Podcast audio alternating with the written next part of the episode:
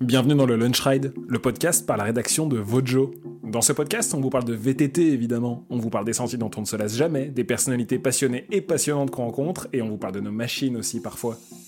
Avant de commencer ce nouveau podcast, nous souhaitions vous remercier d'être toujours plus nombreux et nombreux à nous écouter et à nous regarder.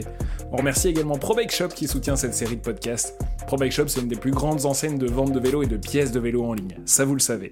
Mais sur ProBike Shop, vous pourrez retrouver un large éventail de produits et un qui nous tient particulièrement à cœur, Vojo Magazine Volume 3. Le magazine papier édité par la rédaction de Vojo. Pour les premiers volumes, on a assuré la logistique nous-mêmes et on s'est rapidement rendu compte qu'un partenaire logistique pouvait apporter un meilleur service à nos lecteurs.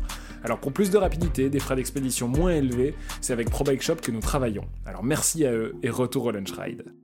Il y a du changement pour cet épisode du Lunch Ride et je laisse mon micro à mon associé Olivier Béard qui est parti à Valenciennes pour rencontrer le cofondateur d'une entreprise en pleine croissance. Sans trop jouer aux devinettes, sachez que c'est une marque qui conçoit ses vélos avec un rapport qualité-prix alléchant, des options de personnalisation et un assemblage et un atelier de peinture qui se trouve en France. On part à la rencontre de Rémi Lefebvre, le cofondateur et directeur d'Origine Cycle. Vous l'entendrez, dans cette discussion entre Rémi et Olivier, on parle de vélo évidemment, mais aussi et surtout de la marque Origine, de ses débuts en 2012, de la croissance qu'il a fallu apprendre à gérer, et aussi aujourd'hui bah, les pénuries de composants. Rémi évoque l'extension de la marque qui pousse les murs de sa propre usine, mais il nous parle aussi de la diversification vers les roues, les VTT à assistance électrique et pas mal de projets futurs. C'est le moment pour moi de vous laisser, vous êtes entre de bonnes mains, direction Origine Cycle à Valenciennes. Bonjour Rémi, alors. Merci euh, de m'accueillir ici. On est à Somain, dans le nord Dans le nord de la France. de la. France. Et euh, explique-nous un peu Origine, qu'est-ce que c'est? Et toi aussi Rémi, euh, qui, qui tu es? Comment tu es euh, venu ici au vélo et à Origine et au lancement de cette marque qui commence à être, à être pas mal connue, mais dont c'est peut-être bien de rappeler un peu l'histoire? Ok. Bah écoute, avant tout, merci de ta présence. Euh, pas mal de choses à dire. Donc, bon, Origine, on est, une, on est une marque qui produit des VTT, des vélos de gravel, des vélos de route. Euh, on a la particularité d'avoir euh, une, affinité particulière pour, d'une part, la technologie qu'on va, qu'on va employer pour développer nos cadres et la flexibilité. C'est-à-dire que quand on, a, quand, on a, quand on a commencé à travailler sur le projet Origine, euh, on, a fait le, constat que euh, dans le cycle d'achat d'un vélo, euh, traditionnellement, donc on va au magasin et on achète un vélo de, série. Or, est-ce que par exemple, tu accepterais d'acheter une voiture sans pouvoir choisir la motorisation, diesel ou essence, un intérieur tissu ou cuir? Voilà. dans, dans le marché automobile, on ne se pose plus la question. Alors que dans le vélo, passer un certain niveau euh, de, pratique, on a tous nos exigences et euh, généralement la première chose qu'on fait quand on achète un vélo, c'est de modifier les composants pour l'adapter à son niveau, pour l'adapter euh, à son ergonomie et même éventuellement à ses goûts. Donc, donc voilà, on a l'ADN de notre marque, ça va être la, la flexibilité.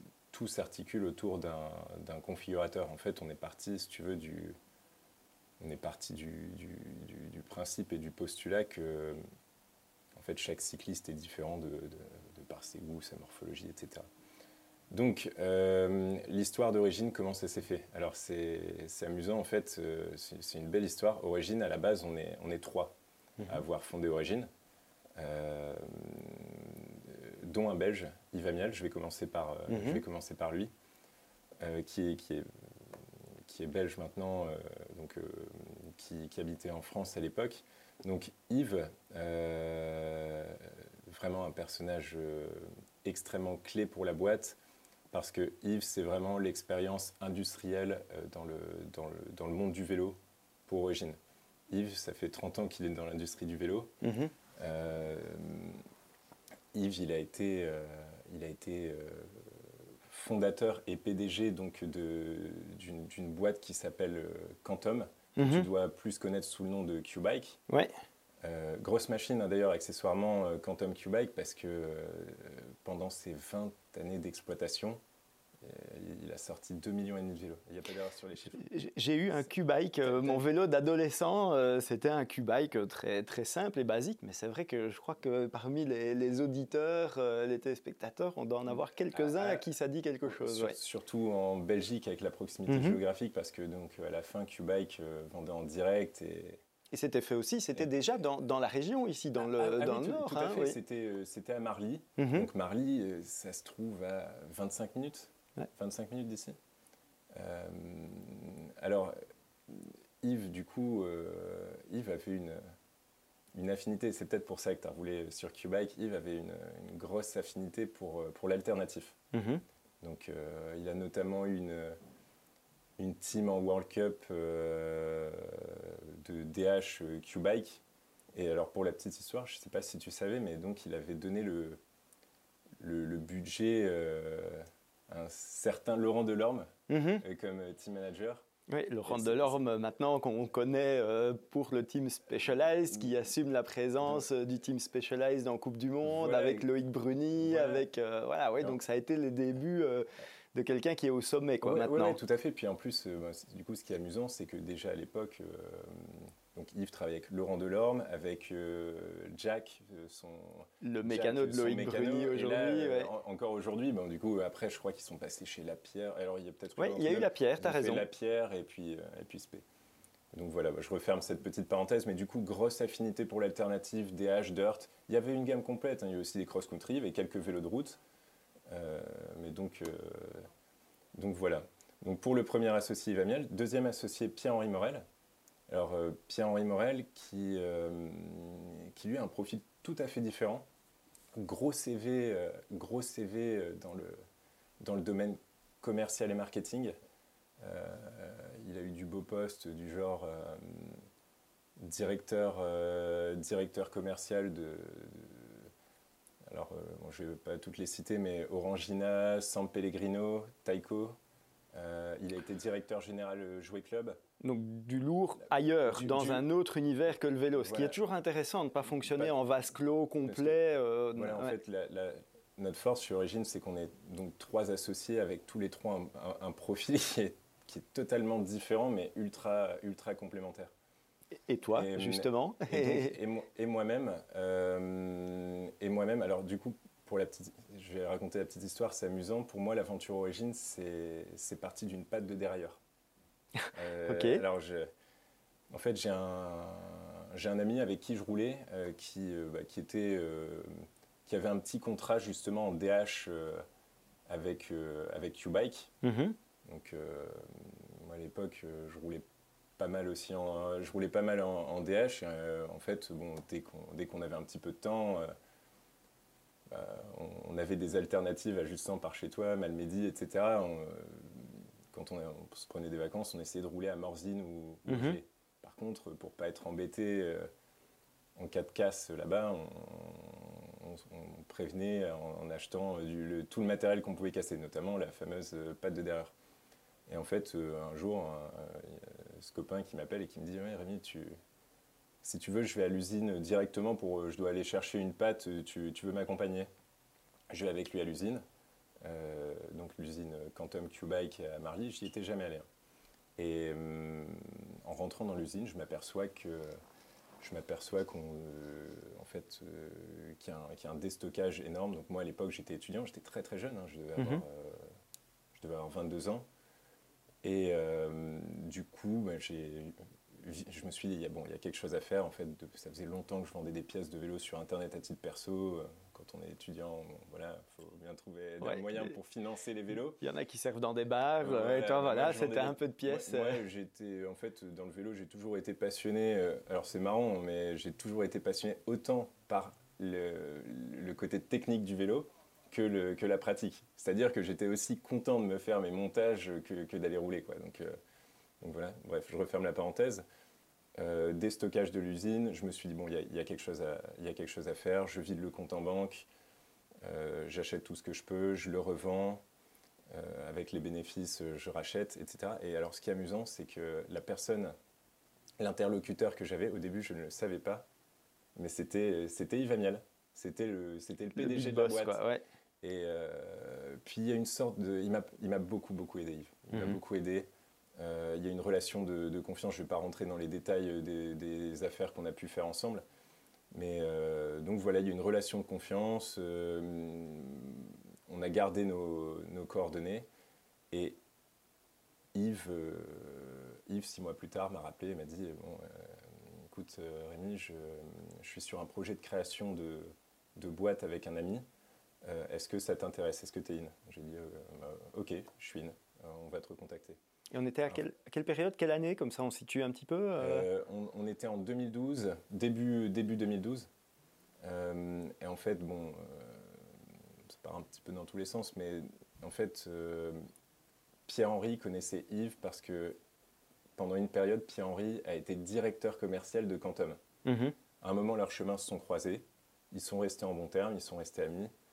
Et euh, un jour où ils se sont retrouvés euh, autour d'un verre, Pierre-Henri qui dit Bon, Yves, tu sais faire de très bons vélos. Moi, je fais vendre sur Internet. Qu'est-ce qu'on fait? Donc, c'est là qu'a germé l'idée de, de création d'une marque. Et c'est là qu'ils ont voulu constituer une équipe. Parce qu'en fait, ils, pour- ils venaient de passer la cinquantaine et ils se sont dit Bon, euh, une start-up, euh, voilà, ce serait bien d'avoir un jeune pour, Mhm. euh, pour la com, le côté passion et tout.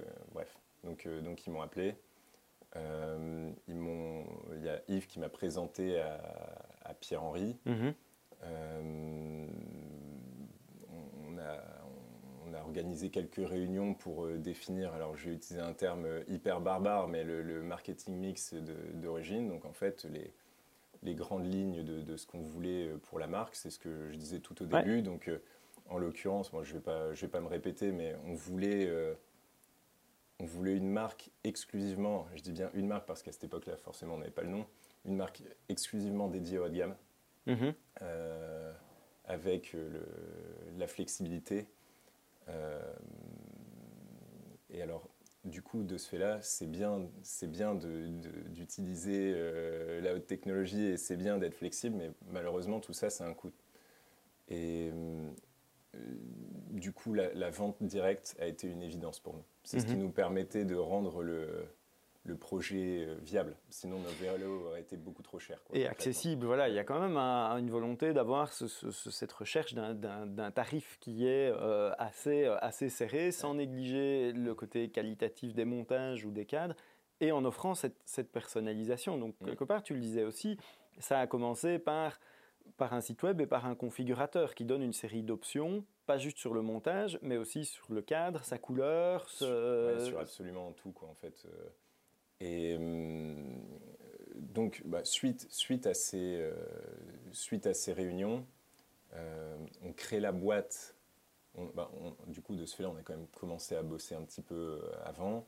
On enregistre la boîte, on crée la boîte en- officiellement en octobre 2012. Mhm. Donc il y a un petit peu de temps qui s'est passé, pour un lancement, euh, pour un lancement en septembre euh, 2013. Euh, lancement presse et grand public euh, lors du Salon de Paris. Feu Salon de Paris, puisque bah, malheureusement il n'existe plus.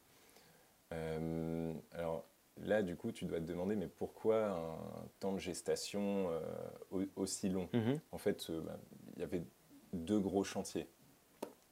Le premier, c'était le cadre.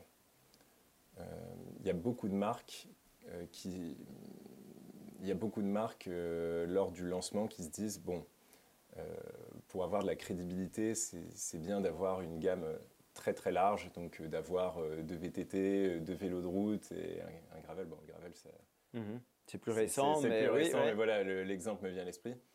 Euh, c'est pas faux, mais sauf que le problème, c'est que tu connais les coûts de, les coûts de R&D euh, pour les cadres, tu connais les, les coûts de, les coûts de moule. Je vais prendre l'exemple, euh, c'est moins parlant sur un cadre de VTT parce que généralement il y a quatre tailles, mais sur un cadre de route, il y a six tailles. Un moule, c'est 10 000 dollars par taille. Juste pour creuser le moule. Après, il n'y a pas la main-d'œuvre euh, justement pour construire le cadre, le coût de la fibre, euh, le, bureau d'études qui bosse pendant un an pour, te développer le cadre, le coût du designer, etc., etc. Donc en gros, un cadre carbone, ça demande un investissement qui est, qui est euh, très Vraiment important. conséquent, Ouais, ouais. Très important. Et, euh, Et pourtant, vous avez commencé par le, par le carbone et par proposer euh, directement. Euh, et donc, soyons transparents aussi, vous faites le développement, le cadre est produit et justement, vous avez sans doute profité des réseaux qui étaient existants, Qbike et autres en Asie pour être chez les bonnes personnes, les bons experts au bon endroit. Tu as mis le doigt dessus tout de suite. Et garder le pied quand même ici, dans ah le nord de la France, parce qu'il y a là, juste à côté de nous, ça, turbine. Quoi. On a sais pas combien d'employés, on y viendra après, mais qui montent les vélos, qui donc il y a vraiment une part aussi importante ah, de l'activité qui reste ancrée et enracinée localement. Mais voilà, totalement, parce qu'en fait, euh, alors du coup, je, on, va commencer par, euh, on va commencer effectivement par le, le, développement des vélos, parce que oui, effectivement, il y a la partie réalisée en France, donc euh, qui est conception, R&D, prototypage, mais comme, comme tu l'as souligné, pour le moulage, il faut s'appuyer euh, d'un gros niveau de savoir-faire si tu veux euh, employer les, ça fait trois fois que je répète, mais les technologies comme euh, la fibre au module, le moulage IPS, etc. tu as beau avoir le meilleur cahier des charges du monde, avoir, avoir préparé des lay-up aux petits oignons, etc. Si tu n'as pas le bon maker qui te, qui te, qui te moule ça euh, ça ne peut pas marcher. C'est l'un avec l'autre. Et là où on a eu effectivement... Euh, je ne vais, pas dire que c'était de la chance, mais bah, quand même un peu, mais surtout via le réseau d'Yves. Sans mhm. on n'aurait pas pu le faire. C'est que hum, les, partenaires, euh, les partenaires asiatiques, des, mouleurs, il y en a plein. Mhm. dans le marché, on va dire, mais vraiment quand je dis qu'il y en a plein, c'est en, en, centaines. Mhm il y en a quatre ou cinq qui vont être vraiment très très nettement au-dessus du lot. Mhm. Et après, il y a les autres. Et normalement, une marque qui se lance n'a absolument pas la possibilité de bosser avec, euh, avec ces cinq. Avec les tout bons, quoi. Directement arriver en division 1 euh, chez le... pour, deux raisons. Un, pour une question de volume, tout simplement. Parce que du coup, c'est des, des, boîtes qui parlent qu'en milliers. Nous, les premiers cadencements, parce qu'en plus ça fonctionne par cadencement, c'était qu'en centaines. Et deux, surtout, il y a une grosse part d'affect. C'est fou, mhm. hein, mais en gros, il faut que le projet euh, les, excite et, voilà. Et euh, je ne vais pas rentrer dans les détails, mais on a été recommandé, euh, en gros, on a été recommandé via le réseau Div, qui nous a permis, et quand même, ici, ça a été une chance énorme, qui nous a permis de commencer direct avec les meilleurs. Et ça, c'est énorme parce que bah, du coup, on a sauté quelques, quelques échelons.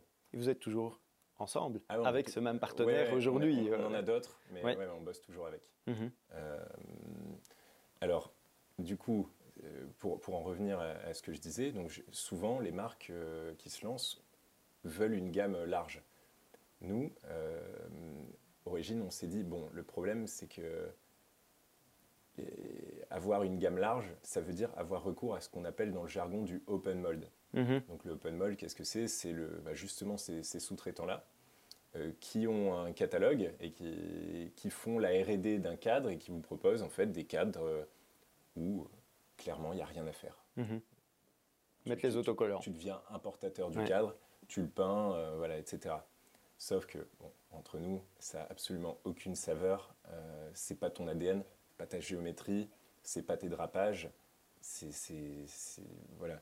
Et on s'est dit, on ne peut pas créer une marque, on n'a qu'une image, et euh, se, s'aborder dès le lancement en ayant recours à du open mold. Donc on a, on a, fait, un choix, euh, on a fait un choix fort, euh, risqué, mais de, tout investir, de tout miser sur un cadre. Donc malheureusement, on a dû faire un choix. Ce choix, ça a été la route. Mhm. On s'est dit, on va faire un cadre de route en carbone, parce qu'on s'est dit que le, le marché euh, sur euh, un cadre carbone, euh, donc VS, un, semi-rigide de cross-country, le marché mhm. de la route était plus important. Le configurateur nous permettait de, de typer le vélo, quand même, de faire une gamme avec des roues profilées, des roues basses, des vélos de rouleurs, des vélos de grimpeurs, etc. Et donc on a fait le choix de la route. Mais par contre, en faisant le cadre nous-mêmes, et très bien. En fait, on, du coup, au début, ça nous a coûté de l'argent parce que, étant donné qu'on n'était que trois, euh, on, a dû, euh, on a dû payer un designer externe, on, a dû, voilà, on devait sous-traiter tout un tas de choses.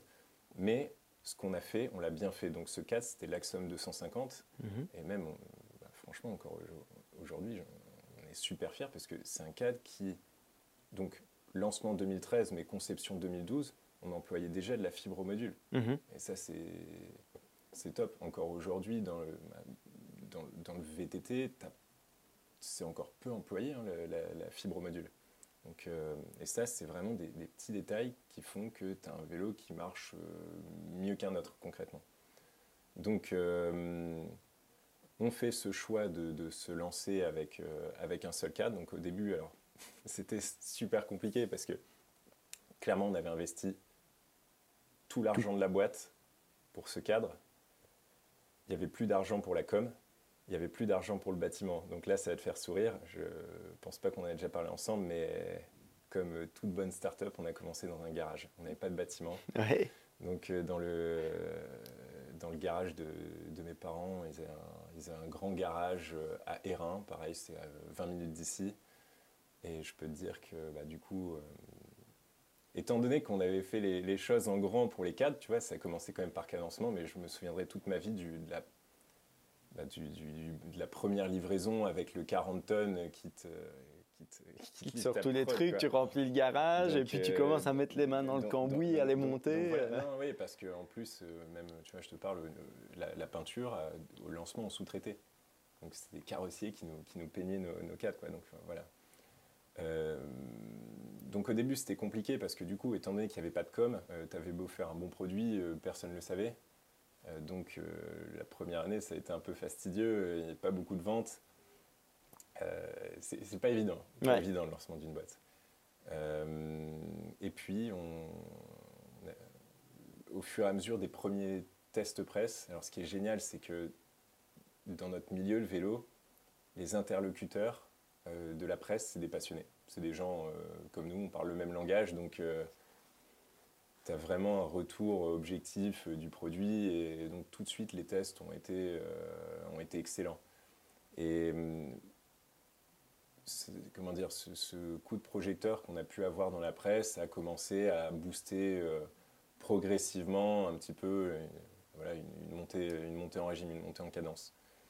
Et, hum, et donc, bah, de ce fait-là, euh, on a commencé à vendre un petit peu plus de vélos, euh, on a eu des prix, jusqu'au jour où ça a commencé à, ça a commencé à vraiment bien marcher. Donc, on a eu les, les reins un petit peu plus solides, donc on a fait un, on a fait un, un deuxième cadre, et puis bah, les- après, on a, Les le- le VTT, sont arrivés, du coup, ouais. Du coup, avec euh, le, le descriptif des trois fondateurs, tu te doutes que le VTT, ça nous démangeait de le faire. Donc le VTT, on l'a lancé, attends, je me souviens plus, on l'a lancé au Rock. Euh, mais bah, c'est pas si vieux que ça au final. C'est pas si 17 vieux que ça. peut-être de... même pas, même pas, je dirais Mhm. octobre 2018. Mhm. Ou quoique octobre 2017. J'ai- un. l'impression, mais bon, c'est un des deux. un- un On détail. ira vérifier. Ouais, Ouais. Et donc voilà, lancement du, lancement du théorème. Euh, pareil, avec une, une vision un petit peu, un petit peu atypique. En fait, euh, on s'est rendu compte que euh, le, le- le marché du, le marché du VTT, justement, était un, un petit peu moins regardant que la route sur le niveau de technicité des fibres. Mhm. Et nous, on s'est dit, bah, chouette, on va pouvoir apporter, on va pouvoir apporter quelque chose et on, on va. Alors, c'est totalement annexe à la géométrie, mais on va pouvoir euh, apporter euh, alors, euh, ces, ces technologies sur les cadres de VTT. Et donc introduire des, des concepts comme le Dynamic Response, parce qu'en fait, chez Origin, on a une, on a une philosophie bien particulière au niveau des cadres. On, on juge que. Alors, tant pour le VTT, le gravel que la Mhm. route, là, je parle pour les semi-rigides, mais no- notre point de vue, c'est que la, la performance s'obtient par la nervosité et non pas par un excès de rigidité. Euh, je dis pas qu'on a raison, que d'autres ont tort, etc. C'est notre point de vue. Il y a des marques qui, qui adorent faire des cadres euh, rigides partout. Euh, nous, on va laisser des points de, comment dire, on va laisser, on va verrouiller des points sur le vélo, comme Mhm. par exemple la boîte de pédalier.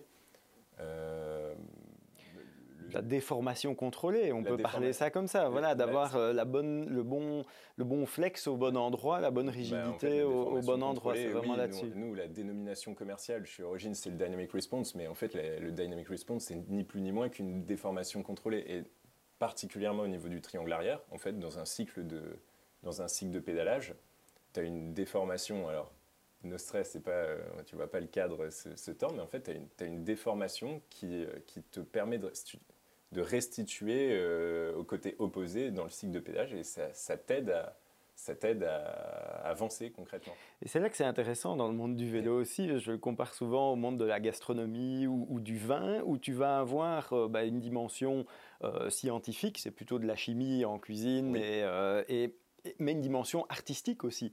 Tu vas donner les mêmes ingrédients à deux cuisiniers différents, ah, ils vont te sortir un plat qui va te donner des émotions différentes. Et, c'est là que le concepteur et sa patte ah, s'expriment. Où est-ce qu'on va mettre la déformation ah, Comment est-ce qu'on va mettre les angles sur le vélo Et c'est l'alchimie du tout qui fait le résultat. Parce que même, écoute, même en dehors de la géométrie, bah, l'exemple le, plus parlant, en plus, tu as eu l'occasion de rouler sur les deux. Mm-hmm. Euh, je vais prendre l'exemple du théorème le théorème GT et le théorème GTR, c'est deux cadres qui sont issus du même moule. C'est la même géométrie, il n'y a rien qui change. Euh, par contre, les deux ont des drapages qui sont totalement, totalement différents. Mhm. Et je peux te garantir que euh, tu peux prendre quelqu'un de, qui va être néophyte, donc pas un pro du vélo, pas un journaliste qui, mhm. qui, a des, des, des, centaines d'essais dans les, dans les jambes. Au bout de euh, 20 coups de pédale, il va savoir te dire lequel est lequel si tu lui fais un test euh, avec un vélo maquillé, euh, pas brandé. Quoi. Et donc oui, c'est complètement impressionnant parce que oui, effectivement, selon la gestion de tes drapages, tu peux avoir un comportement qui n'a absolument rien à voir. Et ça qui est beau. Et d'ailleurs, accessoirement, c'est ce qui nous a pas mal, c'est ce qui nous a pas mal aidé parce que dans notre gamme route, euh, à notre lancement, on avait fait un moule, donc du 250, mais donc très rapidement, on a fait une déclinaison cyclo-sportive, donc un petit peu plus sport euh, avec le 350, et vraiment une version course avec le RS. Mhm. Les trois étaient issus du même moule. Par contre, les trois vélos étaient vraiment. n'avaient absolument rien à voir en termes de comportement. Et au niveau de la, de la gamme euh, VTT, aujourd'hui, elle s'agrandit. Ah oui, elle Il y a un tout suspendu qui est, qui est arrivé, et puis euh, voilà, vous avez pas mal renouvelé. Vous êtes arrivé dans le gravel, où je crois que ça marche ah pas mal pour vous. Euh, c'est en train d'occuper une place importante euh, au niveau vente aussi, entre la, route et le, et le VTT. Mais euh, par rapport au VTT, donc la gamme s'étend. Il y a des roues aussi. Enfin voilà, vous êtes maintenant à ce stade où on se dit on va prendre un peu d'ampleur. Mais on dira après, c'est quand même un moment particulier pour prendre de l'ampleur pour l'instant. Mais ça, on y viendra après. On y viendra après. mais donc oui, effectivement, nous, en fait, si tu veux, le but ultime, tu as compris, on est, des, tu vois, on est des passionnés. Et du coup, nous, le but ultime, c'est d'avoir la gamme la plus large possible. C'est ça qui nous anime.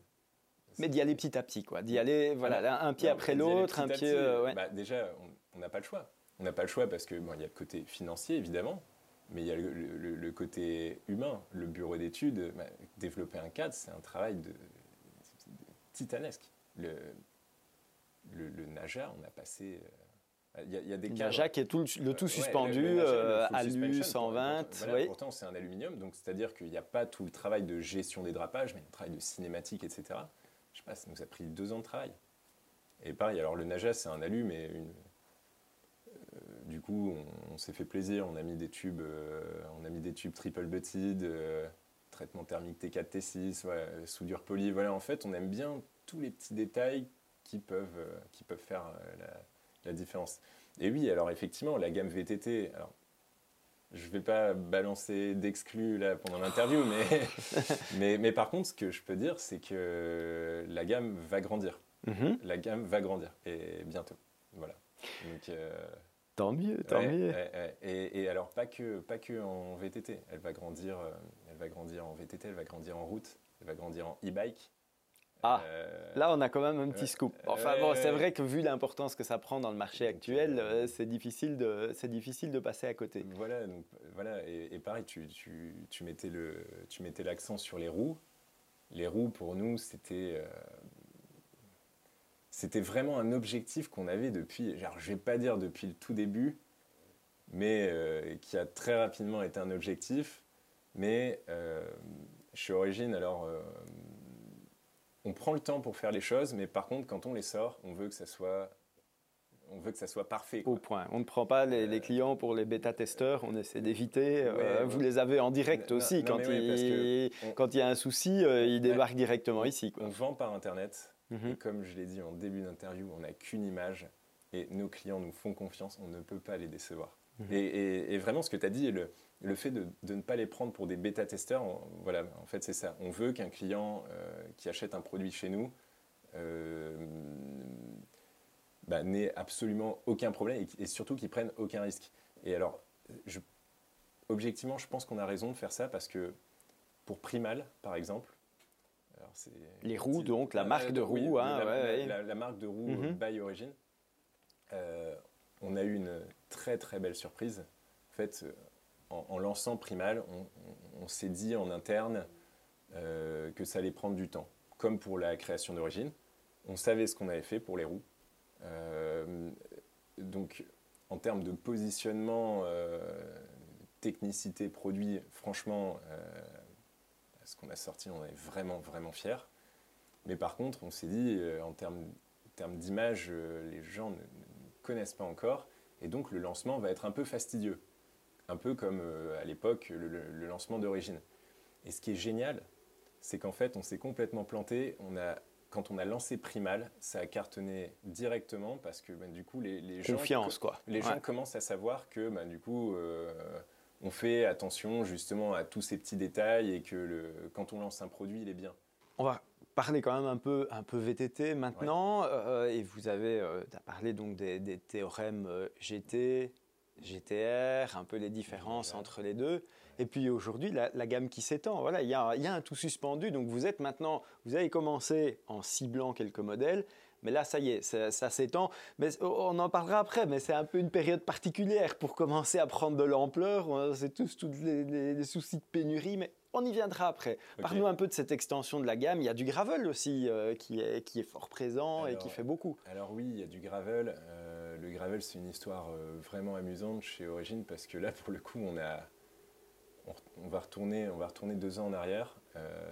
On a écouté, on a écouté notre cœur. En fait, il y a, il y a deux ans, euh, le, il n'y avait pas le phénomène gravel qui est, qui est présent, euh, qui est présent aujourd'hui, qui touche tout le monde, hein. même euh, une catégorie de cyclistes non passionnés, des, des gens qui vont utiliser le vélo comme commuter. Quoi. Mhm.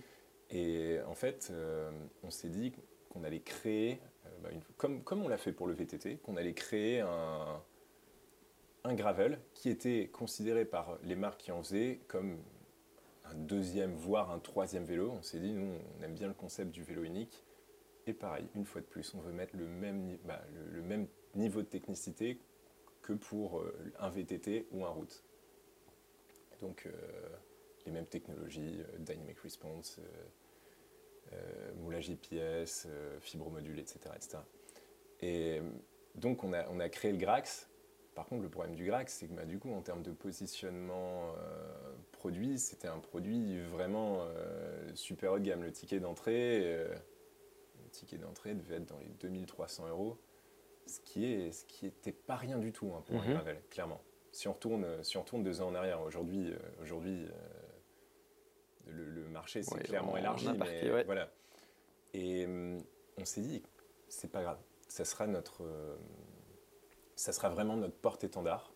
On sait qu'on gagnera pas trop d'argent dessus, mais par contre, euh, nos clients seront hyper satisfaits. Et euh, voilà, pour la com, ça sera, ça sera bien. Et une fois de plus, comme pour Primal, on s'est planté. Le Grax a cartonné.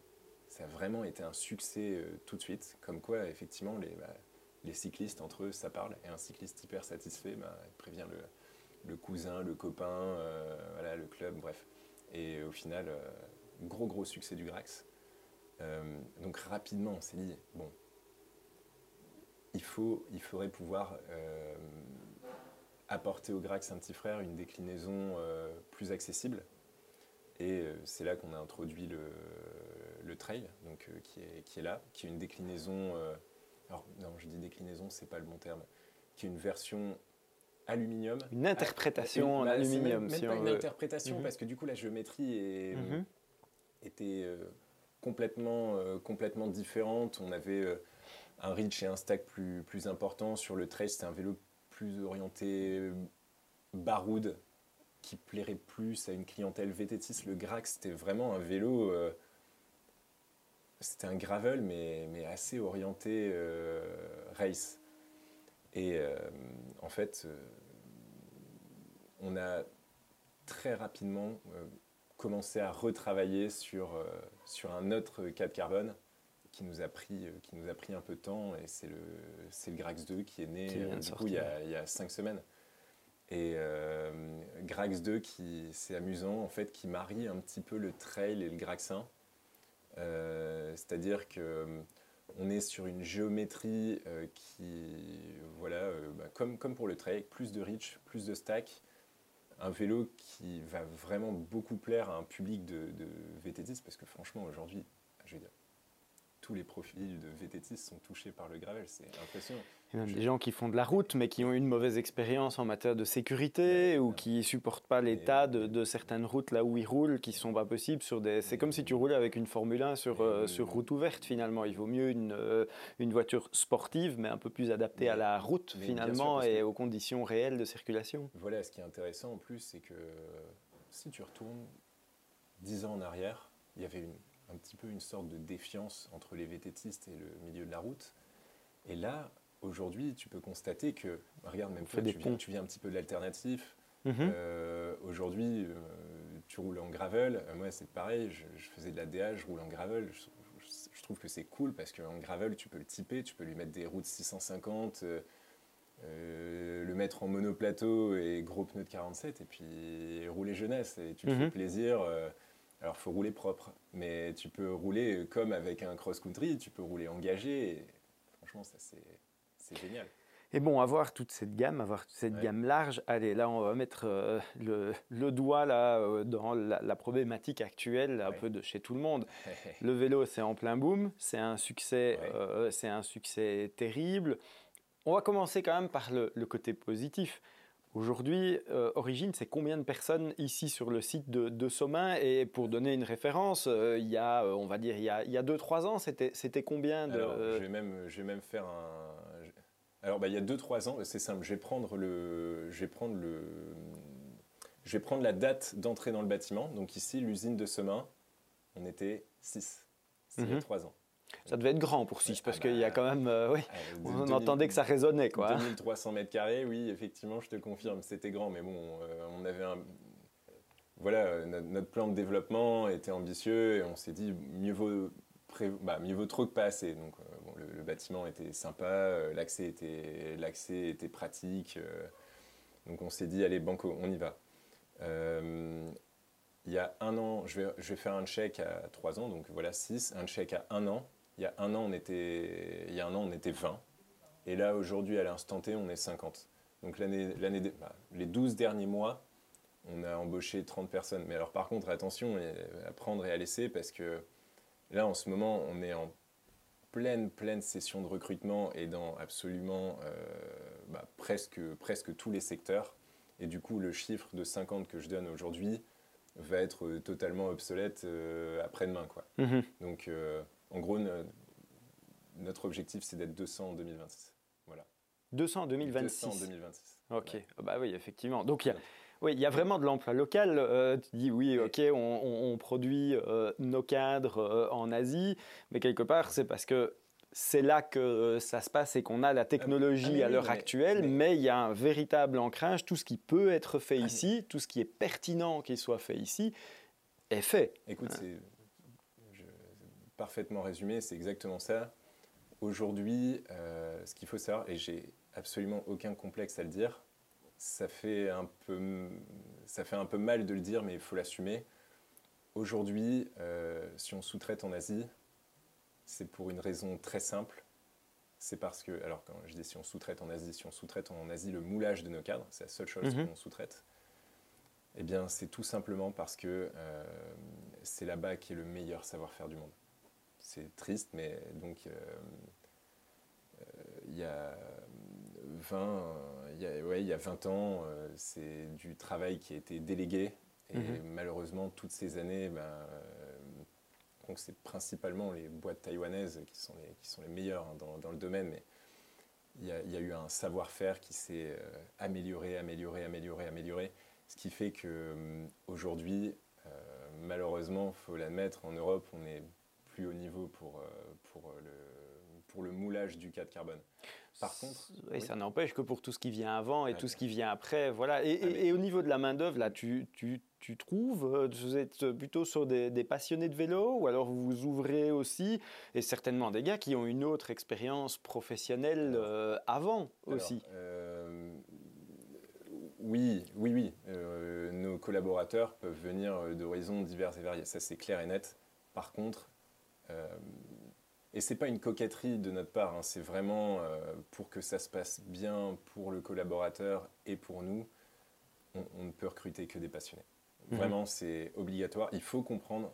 Ça me paraît hum, compliqué pour quelqu'un qui fait pas partie du, du milieu de comprendre l'exigence d'un cycliste. Alors, ça va être pour les conseillers techniques, euh, ça c'est une évidence, mais même pour un, même pour un graphiste, ah pour euh, quelqu'un à la prod, même qui va peindre les vélos, qui va assembler le vélo, qui va poser les, les, transferts, etc. Donc non, on recrute que des passionnés, et d'ailleurs, euh, même parmi les parmi le lectorat de Vojomag, s'il y a des voisins nordistes qui sont, qui sont motivés, qui n'hésitent pas à nous transmettre leur CV, leur lettre de motivation, parce que là, aujourd'hui, on recrute à la prod.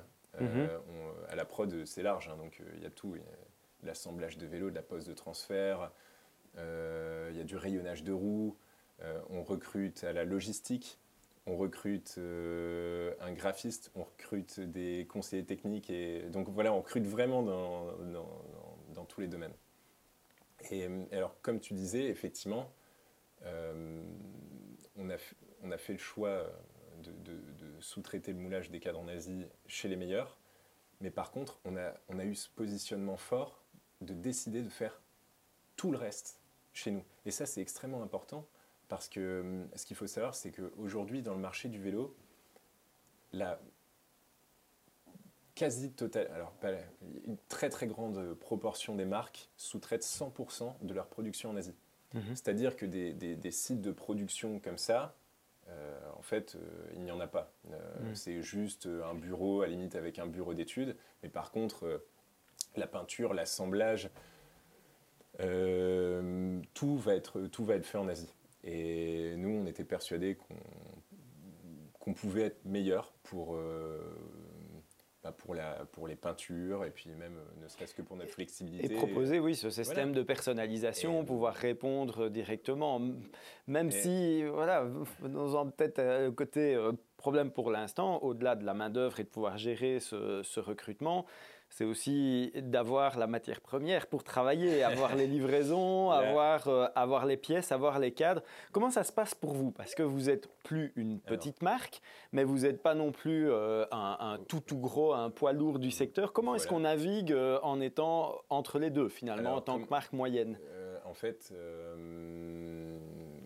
ça se passe par cadencement, engagement, donc il faut, il faut prévoir bien à l'avance, il faut prendre des risques de stock. Et euh, là, aujourd'hui, on, arrive à, on arrive à tirer notre épingle du jeu. Donc euh, là, euh, voilà, l'année, l'année est déjà bien entamée, on livre toujours et on continuera à livrer parce que justement, on a cette flexibilité. Et c'est justement le fait de, de, faire en France qui nous permet de, bah, comme je disais il y a quelques secondes, de tirer notre épingle du jeu par rapport à la concurrence. Mm-hmm. Parce que du coup, je vais prendre un exemple concret. Euh, admettons qu'on se, trouve en rupture de, stock euh, prolongé sur euh, un modèle de selle. La selle, on a des références, on en référence une autre, et voilà, on trouve des solutions.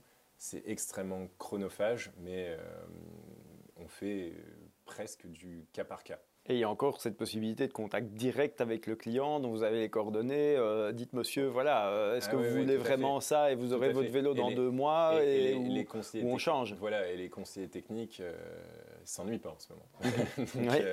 Donc, c'est beaucoup de boulot pour eux, c'est beaucoup de stress, mais bon, et, pareil, je, je, fais un petit parallèle, d'où l'intérêt, une fois de plus, par exemple, d'avoir des passionnés, que là, les, conseillers techniques qui roulent tous savent ce que c'est que d'attendre un vélo.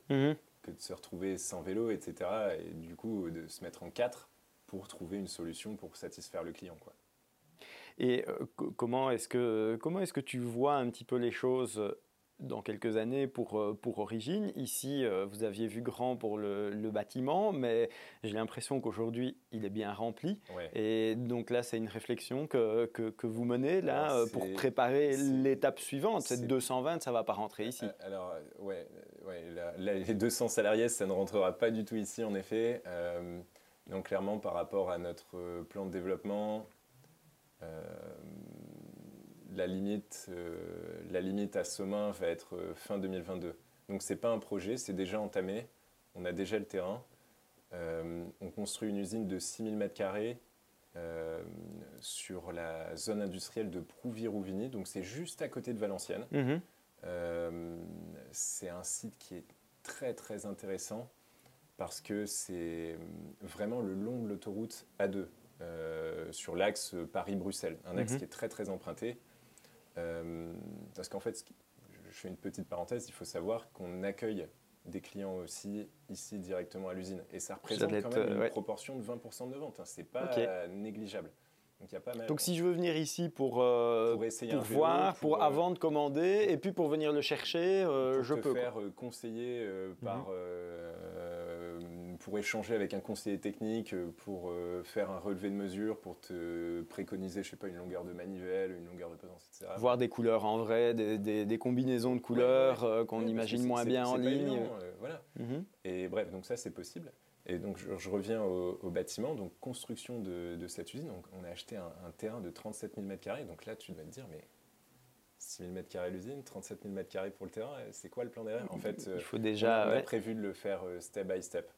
En gros, on, on commence, on sécurise avec euh, un outil industriel de 6000 m2, mais on a pris une réserve foncière pour une extension à 10 000 m2. Et après, le reste, c'est le parking, etc. ouais. Voilà, la zone de sécurité. Donc, on va construire un bel outil industriel qui nous permettra de produire beaucoup plus, d'encore mieux accueillir les clients, et ça, ça va être, euh, ça va être sympa. Et euh, si aujourd'hui euh, je, te, je te donnais une, une baguette magique euh, qui fonctionne dans le milieu du vélo, hein, on va dans le dire milieu du euh, vélo. dans le milieu du vélo, qu'est-ce que tu aimerais bien, euh, et ça peut, être, peut être une ou, ou deux choses, allez, on va dire euh, exaucer deux vœux, le génie Alors. du vélo te permet d'exaucer deux vœux aujourd'hui, ce, ce serait quoi? Alors c'est marrant comme question. Alors la, la première chose, ce serait quand même répondre euh, à notre problématique du moment. Euh, tu- De toute façon, tu devais douter de cette réponse, mais ça va être répondre à notre problématique de, de stock, même si on arrive à se débrouiller. Euh, ça ferait gagner pas mal de temps à nos, à nos logisticiens, à nos conseillers techniques. Donc euh, un meilleur, un approvisionnement plus fluide et plus facile, comme Mhm. on avait encore il y, a, il y a peu de temps. Et alors la deuxième chose, tu as dû entendre parler du graphène. Mhm. Euh, technologie, euh, technologie d'avant-garde où, grosso modo, c'est une sorte de, carbone moléculairement parfait. Et j'aimerais bien, bien que ça se démocratise. Je dis j'aimerais bien, on aimerait bien que ça se démocratise parce que du coup, ça nous permettrait de faire encore des choses incroyables au niveau des cadres, notamment euh, par rapport à des gains de poids. Euh, le, jour où le, le- graphène sera démocratisé, on aura la possibilité de construire des cadres à 300 grammes peut-être. Donc euh, il y aura vraiment moyen de faire quelque chose d'absolument incroyable. Mhm. Et donc la- la- le problème c'est que le graphène, ça fait longtemps, euh, ça fait longtemps qu'on en parle.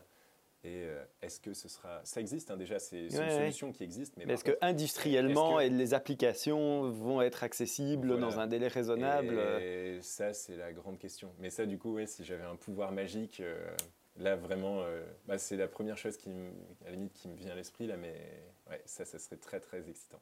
Et voilà, vous avez des plans et des plans d'expansion euh, vraiment ambitieux avec origine euh, à, à l'horizon 2026. Tu perçois donc vraiment que ce, ce- ce- ce boom du marché du vélo et de la pratique du vélo, que ce soit le vélo utilitaire mais aussi le vélo loisir, euh, bon, vous ne faites pas de vélo euh, utilitaire, de vélo urbain, de vélo, euh, mais par contre vous êtes sur euh, quand même du... euh, du, ce marché de loisirs, tu penses que les deux, et tu dois avoir un avis aussi sur le côté vélo utilitaire, tu penses que les deux sont, sont vraiment promis à un bel avenir de manière pérenne et que ça va rester, que c'est pas une bulle qui va faire. Alors attention, je vais quand même mettre un, petit coup de frein par rapport à l'explosion du vélo. Aujourd'hui, si on regarde les chiffres du marché, le marché est tiré vers le haut par le par l'e-bike. Euh, le, vélo, euh, le vélo musculaire, en fait, euh, est presque flat en termes de volume, mais par contre, il n'est pas en termes de, en termes de valeur. Mais c'est juste, on a, on a, cette impression d'explosion absolue parce que bah, il y a beaucoup de, beaucoup de marques qui n'ont plus de stock, etc. Mais mhm. par contre, voilà, les, les, chiffres parlent et ce qui tire le marché vers le haut, c'est le e-bike. Euh, en dehors de ça, le vélo a clairement le vent en poupe. Ça, c'est le, sport individuel. Malheureusement, là, je vais prendre un terme que j'apprécie pas, mais le, monde d'après, on est, on est dedans. Mhm.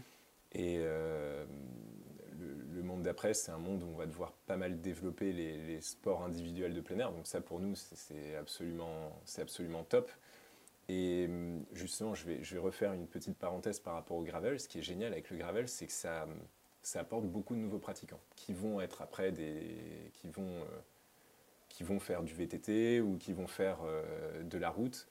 Parce que justement, on, a vraiment une. Alors, tant sur le plan euh, écologique que, mhm. que l'effet de mode, il hein, faut, le, faut, le, dire, il y, a une réelle prise de conscience et du coup, il y a pas mal de gens qui commencent à prendre le vélo pour, euh, pour aller travailler, etc. Et ce qui est génial, c'est que bah, le vélo, c'est une drogue, on met le doigt dans l'engrenage, après c'est terminé. Donc on commence par prendre le vélo euh, pour aller bosser le matin, puis après on se dit, c'est quand même bien, c'est la bonne fatigue, et puis bah, je vais rouler avec les copains, et puis après, puis après c'est terminé.